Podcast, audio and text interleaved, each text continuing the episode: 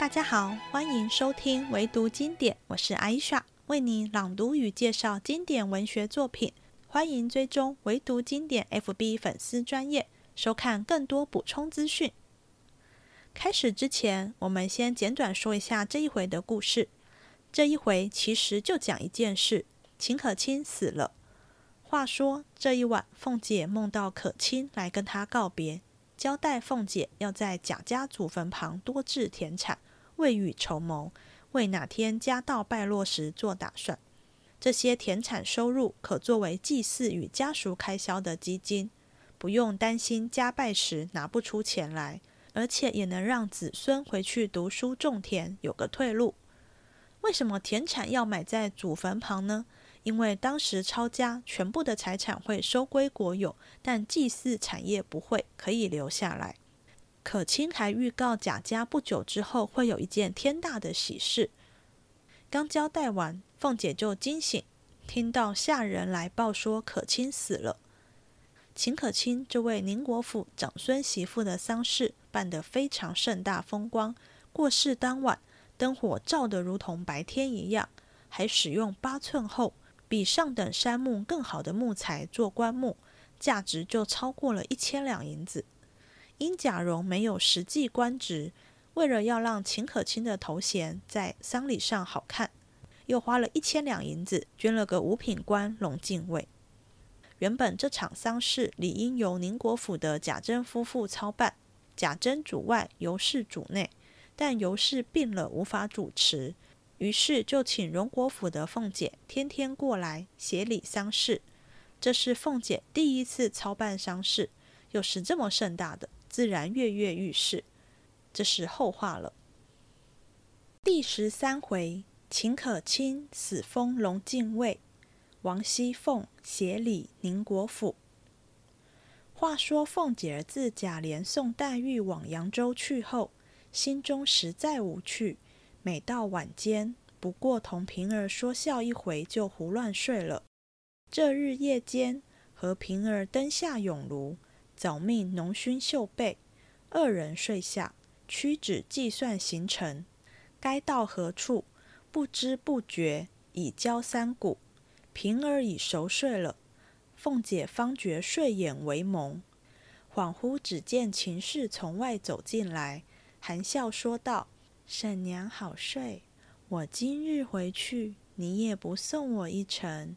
因娘儿们素日相好，我舍不得婶娘，故来别你一别。还有一件心愿未了，非告诉婶娘，别人未必重用。凤姐听了，恍惚问道：“有何心愿？只管托我就是了。”秦氏道：“婶娘。”你是个脂粉队里的英雄，连那些束带顶冠的男子也不能过你。你如何连两句俗话也不晓得？常言月满则亏，水满则溢，又道是登高必跌重。如今我们家赫赫扬扬，一将百载，一日倘或乐极生悲。若应了那句“树倒猢狲散”的俗语，岂不虚称了一世诗书旧族了？凤姐听了此话，心胸不快，十分敬畏，忙问道：“此话虑得极是，但有何法可以永保无虞？”秦氏冷笑道：“婶娘好吃也，否极泰来，融入自古周而复始。”岂人力所能长保的？但如今能于荣时筹划下将来衰时的事业，亦可以长远保全了。即如今日诸事备妥，只有两件未妥。若把此事如此一行，则后日可保无患了。凤姐便问道：“什么事？”秦氏道。目今祖营虽四时祭祀，只是无一定的钱粮。第二，家属虽立，无一定的供给。依我想来，如今盛时，故不缺祭祀供给；但将来败落之时，此二项有何出处？莫若依我定见，感今日富贵，将祖营附近多置田庄、房舍、地亩，以备祭祀、供给之费，皆出自此处。将家属亦设于此，和同族中长幼，大家定了则例，日后暗访掌管这一年的地亩、钱粮、祭祀、供给之事。如此周流，又无真进，也没有典卖诸币，便是有罪。己物可以入关，这祭祀产业连关也不入的，便败落下来。子孙回家读书务农，也有个退步；祭祀又可永继。若目今以为荣华不绝，不思后日，终非长策。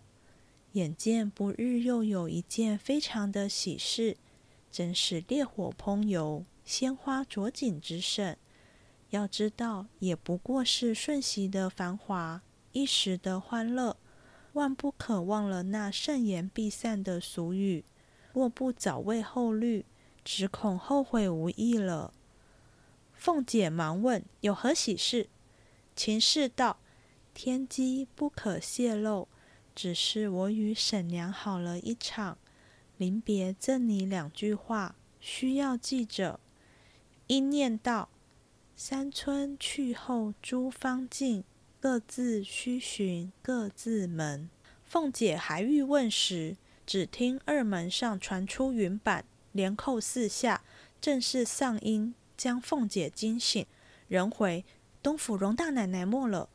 凤姐吓了一身冷汗，出了一回神，只得忙穿衣服往王夫人处来。彼时何家皆知，无不纳闷，都有些疑心。那长一辈的想他素日孝顺，平辈的想他素日和睦亲密，下一辈想他素日慈爱，以及家中仆从老小想他素日怜贫惜贱，爱老慈幼之恩，莫不悲嚎痛哭。闲言少述，却说宝玉因近日林黛玉回去，甚得自己落单，也不和人玩耍，每到晚间。便索然睡了。如今从梦中听见说秦氏死了，连忙翻身爬起来，只觉心中似戳了一刀的，不觉得哇的一声，直喷出一口血来。袭人等慌慌忙忙上来扶着，问是怎么样的，又要回贾母去请大夫。宝玉道：“不用忙，不相干，这是急火攻心，血不归经。”说着。便爬起来，要衣服换了，来见贾母，时时要过去。袭人见他如此，心中虽放不下，又不敢拦阻，只得由他罢了。贾母见他要去，因说：“才咽气的人那里不干净，二则夜里风大，等明早再去不迟。”宝玉哪里肯依？贾母命人备车，多派跟从人役。拥护前来，一直到了宁国府前，只见府门大开，两边灯火照如白昼，乱哄哄，人来人往，里面哭声摇震山岳。宝玉下了车，忙忙奔至停灵之室，痛哭一番，然后见过尤氏。谁知尤氏正犯了胃气疼的旧病，睡在床上，然后又出来见贾珍。彼时，贾代儒、代修、贾赤、贾孝、贾敦、贾赦、贾政、贾从、贾彬、贾演、贾光、贾琛、贾琼、贾玲、贾强、贾仓、贾玲、贾云、贾琴、贾珍、贾平、贾藻、贾恒、贾芬、贾方、贾兰、贾俊、贾芝等都来了。贾珍哭得泪人一般，正和贾代儒等说道。何家大小远近亲友，谁不知我这媳妇比儿子还强十倍？如今伸腿去了，可见这长房内绝灭无人了。说着又哭起来。众人劝道：“人已辞世，哭也无益，且商议如何料理要紧。”贾珍拍手道：“如何料理？不过尽我所有罢了。”正说着，只见秦邦业、秦钟、尤氏几个眷属。尤氏姐妹也都来了，贾珍便命贾琼、贾琛、贾玲、贾强四个人去陪客，一面吩咐去请钦天监阴阳司来择日，则准停灵七七四十九日，三日后开丧送铺文。这四十九日，单请一百零八众僧人在大厅上拜大悲忏，超度前王后死鬼魂。另设一坛于天香楼，是九十九位全真道士。打十九日解冤洗业教，然后停灵于慧芳园中。灵前另外五十众高僧、五十位高道对谈按期做好事。那贾敬闻得长孙喜死了，因自为早晚就要飞升，如何肯又回家染了红尘，将前功尽弃呢？故此并不在意，只凭贾珍料理。且说贾珍恣意奢华。广告牌时，几副杉木板皆不中意。可巧薛蟠来调，因见贾珍寻好板，便说：“我们木店里有一副板，说是铁网山上出的，做了棺材万年不坏的。这还是当年先父带来的，原系宗义亲王老千岁要的，因他坏了事就不曾用，现在还封在店里，也没有人买得起。你若要，就抬来看看。”贾珍听说甚喜，即命抬来。大家看时，只见帮底皆厚八寸，纹若槟榔，味若弹射，以手扣之，身如玉石。大家称奇。贾珍笑问道：“价值几何？”薛蟠笑道：“拿着一千两银子，只怕没处买，什么价不价的，赏他们几两银子做工钱就是了。”贾珍听说，连忙道谢不尽，即命解具造成。贾政因劝道。此物恐非常人可想，炼以上等杉木也罢了。贾珍如何肯听？忽又听见秦氏之丫鬟名唤瑞珠，见秦氏死了，也触柱而亡。此事更为可罕，何族都称叹。贾珍遂以孙女之礼并殓之，一并停灵于惠芳园之登仙阁。又有小丫鬟名宝珠的，因秦氏无出。乃愿为义女，请任衰丧驾临之任。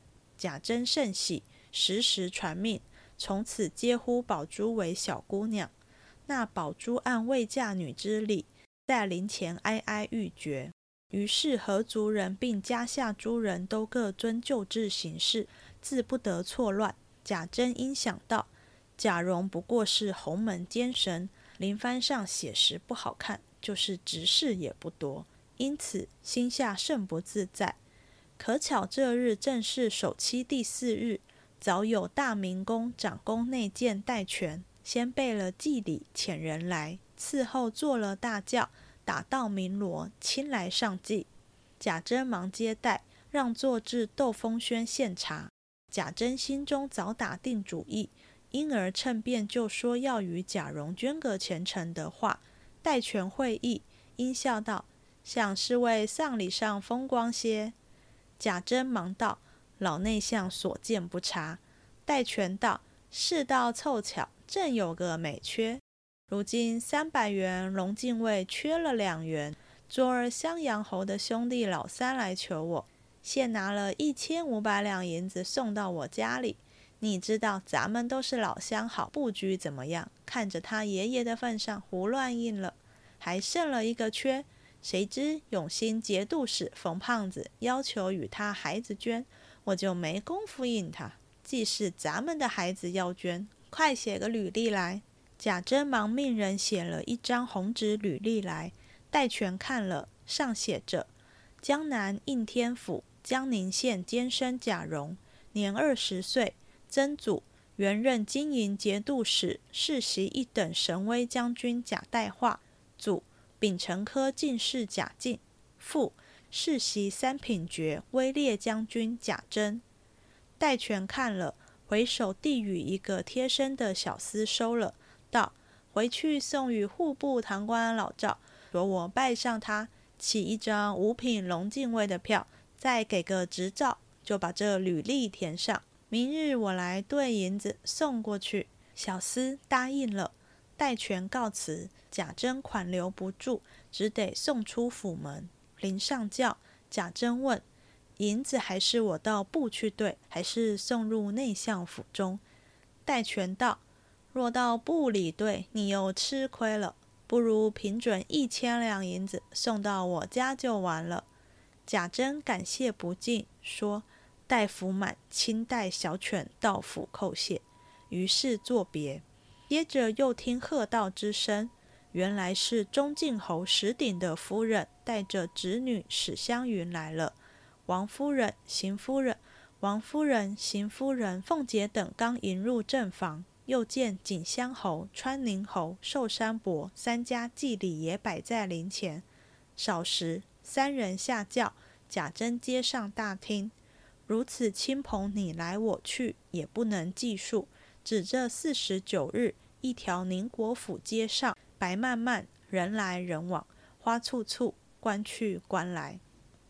贾珍令贾蓉次日换了吉服，领平回来。灵前公用执事等物，俱按五品直立。灵牌树上皆写。告授贾门秦氏宜人之灵位，会方圆临街大门洞开，两边起了古乐厅，两班青衣按时奏乐，一对对执事摆的刀斩斧节，更有两面朱红镶金大牌竖在门外，上面大书道：“防护内廷紫禁道，御前侍卫龙禁卫。”对面高起着宣坛，僧道对谈，榜上大书。世袭宁国公总孙父，防护内廷御前侍卫龙禁卫，甲门秦氏夷人之丧。四大部洲至中之地，奉天永建太平之国。总理虚无及进沙门僧路司正堂万，总理原始正一教门道济司正堂业等进谨修斋，朝天叩佛，以及恭请朱家兰接地公曹等神。圣恩普袭，神威远震。四十九日消灾喜业平安水陆道场等语，亦不及凡记。只是贾珍虽然心意满足，但里面有事又犯了旧疾，不能料理事务，唯恐各诰命来往，亏了礼数，怕人笑话，因此心中不自在。当下正忧虑时，因宝玉在侧。便问道：“事事都算妥帖了，大哥哥还愁什么？”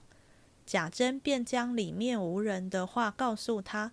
宝玉听说，笑道：“这有何难？我见一个人与你全理这一个月的事，管保妥当。”贾珍忙问是谁。宝玉见座间还有许多亲友，不便明言，走向贾珍耳边说了两句。贾珍听了，喜不自胜，笑道。这果然妥帖，如今就去。说着，拉了宝玉，辞了众人，便往上房里来。可巧这日非正经日期，亲友来得少，里面不过几位近亲堂客，邢夫人、王夫人、凤姐，并合族中的内眷陪坐。闻人报，大爷进来了。唬得众婆娘呼的一声，往后藏之不迭。独凤姐款款站了起来。贾珍此时也有些病症在身，二则过于悲痛，因拄个拐堕了进来。王夫人等因说道：“你身上不好，又连日多事，该歇歇才是。又进来做什么？”贾珍一面拄拐，挣扎着要蹲身跪下请安道罚。邢夫人等忙叫宝玉参住，命人拿椅子与他坐。贾珍不肯坐。因勉强陪笑道：“侄儿进来，有一件事要求二位婶娘、大妹妹。”邢夫人等忙问：“什么事？”贾珍忙说道：“婶娘自然知道，如今孙子媳妇没了，侄儿媳妇又病倒，我看里头着实不成体统，要屈尊大妹妹一个月，在这里料理料理，我就放心了。”邢夫人笑道：“原来为这个。”你大妹妹现在你二婶娘家，只和你二婶娘说就是了。王夫人忙道：“她一个小孩子，何曾经过这些事？倘或料理不清，反叫人笑话，倒是再烦别人好。”贾珍笑道：“婶娘的意思，侄儿猜着了，是怕大妹妹劳苦。若说料理不开，从小大妹妹玩笑时就有杀伐决断。”如今出了阁，在那府里办事，越发历练老成了。我想了这几日，除了大妹妹，再无人可求了。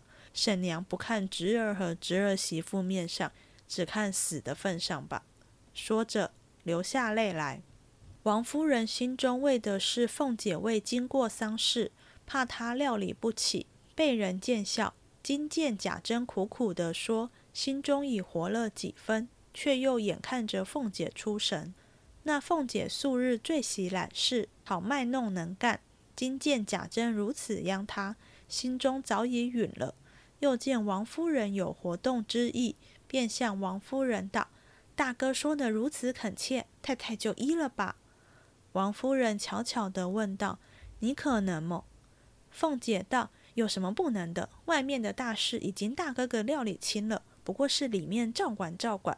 便是我有不知的，问太太就是了。”王夫人见说的有理，便不出声。贾珍见凤姐允了，又陪笑道：“也管不得许多了，横竖要求大妹妹辛苦辛苦。我这里先与大妹妹行礼，等完了事，我再到那府里去谢。”说着就作揖，凤姐连忙还礼不迭。贾珍便命人取了宁国府的对牌来，命宝玉送与凤姐，说道：“妹妹爱怎么样办就怎么样。”要什么，只管拿这个取去，也不必问我，只求别存心替我省钱，要好看为上。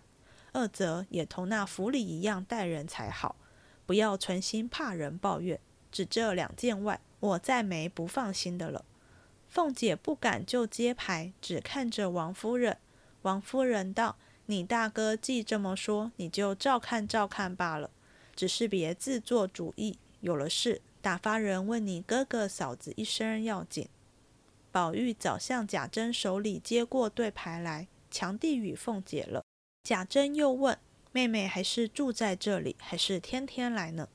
若是天天来，越发辛苦了。我这里赶着收拾出一个院落来，妹妹住过这几日，倒安稳。凤姐笑说：“不用，那边也离不得我，倒是天天来的好。”贾珍说：“也罢了。”然后又说了一会闲话，方才出去。一时女眷散后，王夫人因问凤姐：“你今日怎么样？”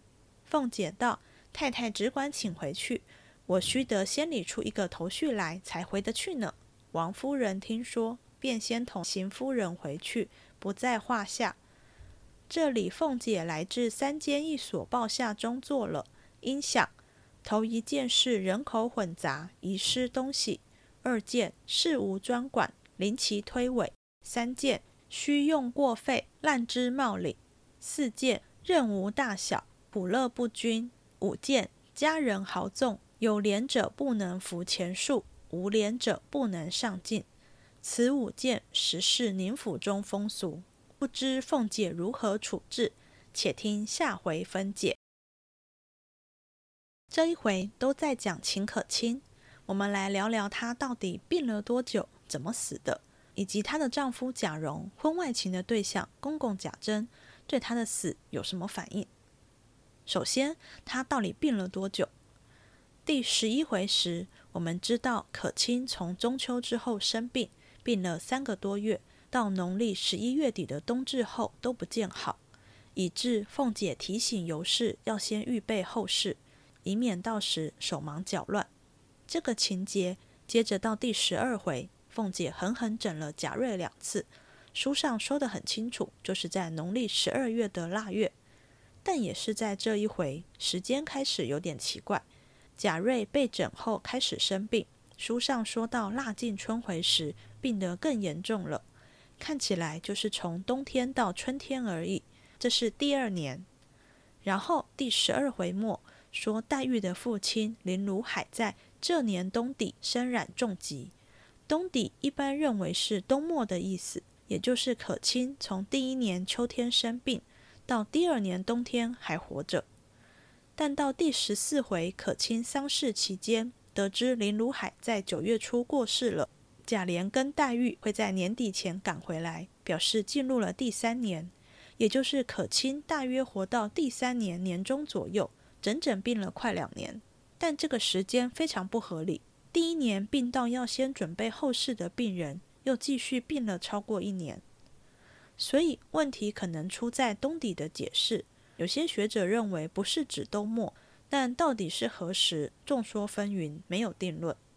合理来看，应该是林如海在第二年某月生病，同年九月病死，而可卿也在这一年过世，也就是可卿从去年秋到冬又病了几个月才过世。再来是秦可卿怎么死的问题。秦可卿久病而死，看起来很合理，但书中描写贾家上下听到他病故时，无不纳闷，都有些疑心。这就很奇怪了，一个久病的人死了，有什么好纳闷与疑心的呢？我们回到这一回原本的回目，并不是秦可卿死封龙禁尉，而是听起来更八卦的秦可卿迎上天香楼。这也与第五回金陵十二钗政策画他上吊的情节相符。秦可卿会因淫而亡，也就是因通奸而死。自然与第七回宁国府老仆焦大骂的爬灰的爬灰，指他跟公公贾珍淫乱有关。焦大在宁国府是个不得宠的仆人，只因在战场上把贾家的主子救回来，自是有功之人。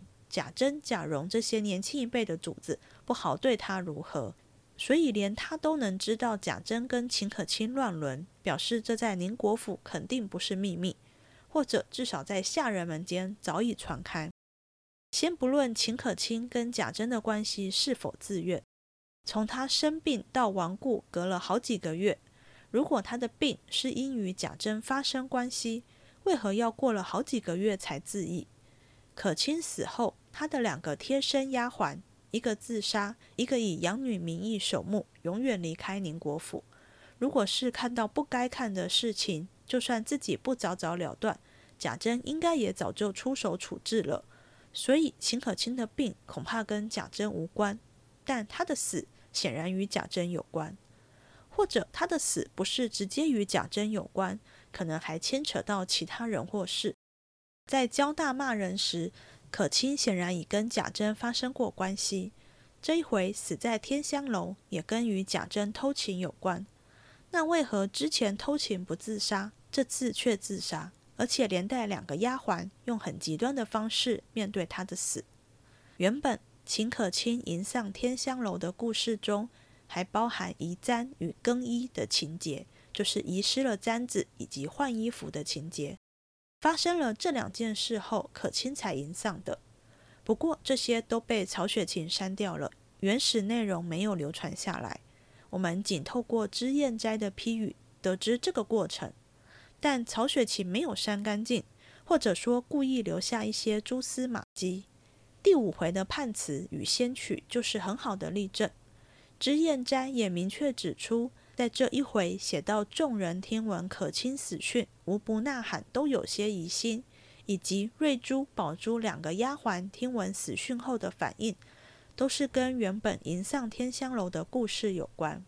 一九九六年华视版的《红楼梦》连续剧有还原这段故事，他没有直接演出天香楼发生了什么事，只演出秦可卿在天香楼上遗漏了簪子。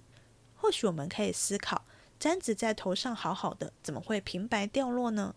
后来簪子被贾珍捡到，珍而藏之，却被秦可卿的婆婆尤氏无意间发现，她当然认得出这是媳妇的簪子。便拿着簪子去质问秦可卿，刚好可卿正在午睡，尤氏把簪子放在她床头后就走了。可卿醒来后知道簪子是婆婆拿来的，便一病不起，很快就死了。这是把可卿的死指向面对婆婆的羞耻心，但如刚刚说过的，连交大都能得知的奸情，婆婆尤氏岂会没有耳闻？而且自己的丈夫是什么样的人，尤氏当然知道。那贾珍是什么样的人呢？在这一回，贾珍来内堂请凤姐协理丧事时，她一进来，里面的女眷们呼的一声往后藏之不迭。脂砚斋在旁写下了“数日行止可知”，意思是他平日对女性的言行如何，就可推想而知了。第二十五回，凤姐跟宝玉被赵姨娘下咒，行为发疯似的。弄得全家鸡飞狗跳。这时，薛蟠忙着保护妹妹宝钗跟爱妾香菱不被人看到，因为薛蟠知道贾珍等是在女人身上做功夫的，也说明了贾珍的人品。也有学者认为，秦可卿最后上吊是出于对过去乱伦行为的懊悔。怎么说呢？这边要先提一下曹雪芹的价值观，注意是曹雪芹的，跟贾宝玉如何无关。曹雪芹对秦可卿与贾珍的不轨行为并不支持或同情。像第五回秦可卿命运的先曲好事中，就直指可卿是败家的根本，红颜祸水的意思。认为他的纵情也要为此事负责。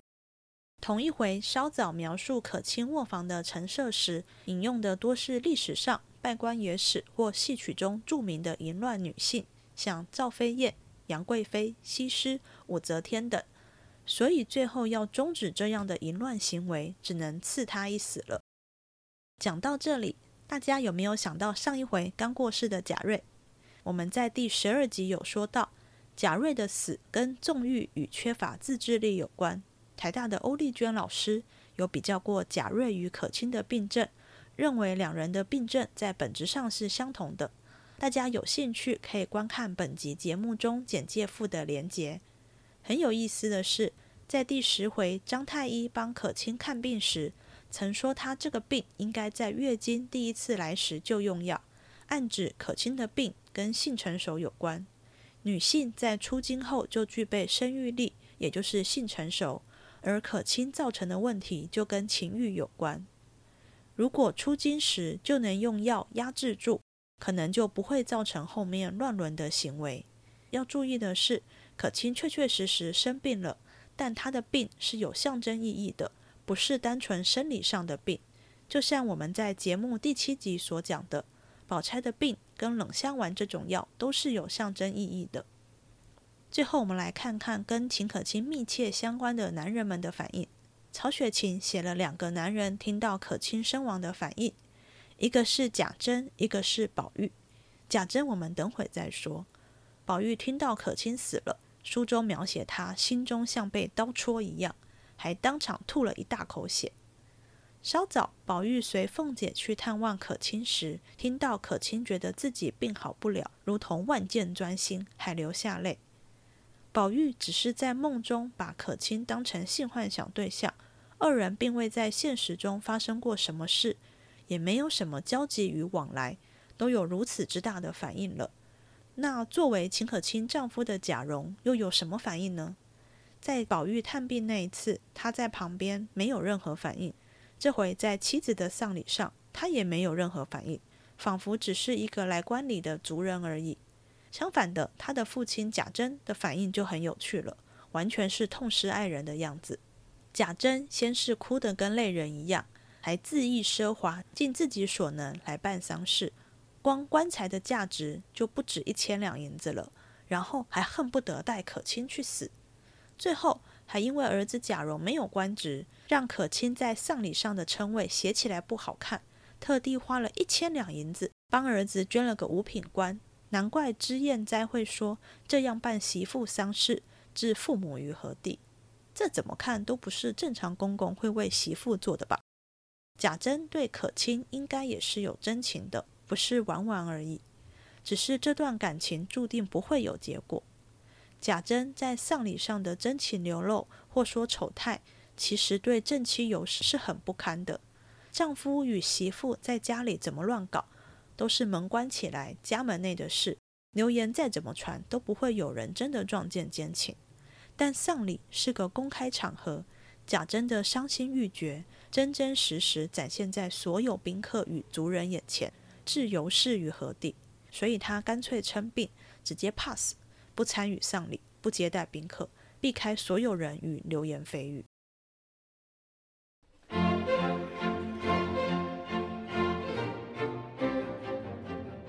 这一集结束了，希望你喜欢，我们下次见。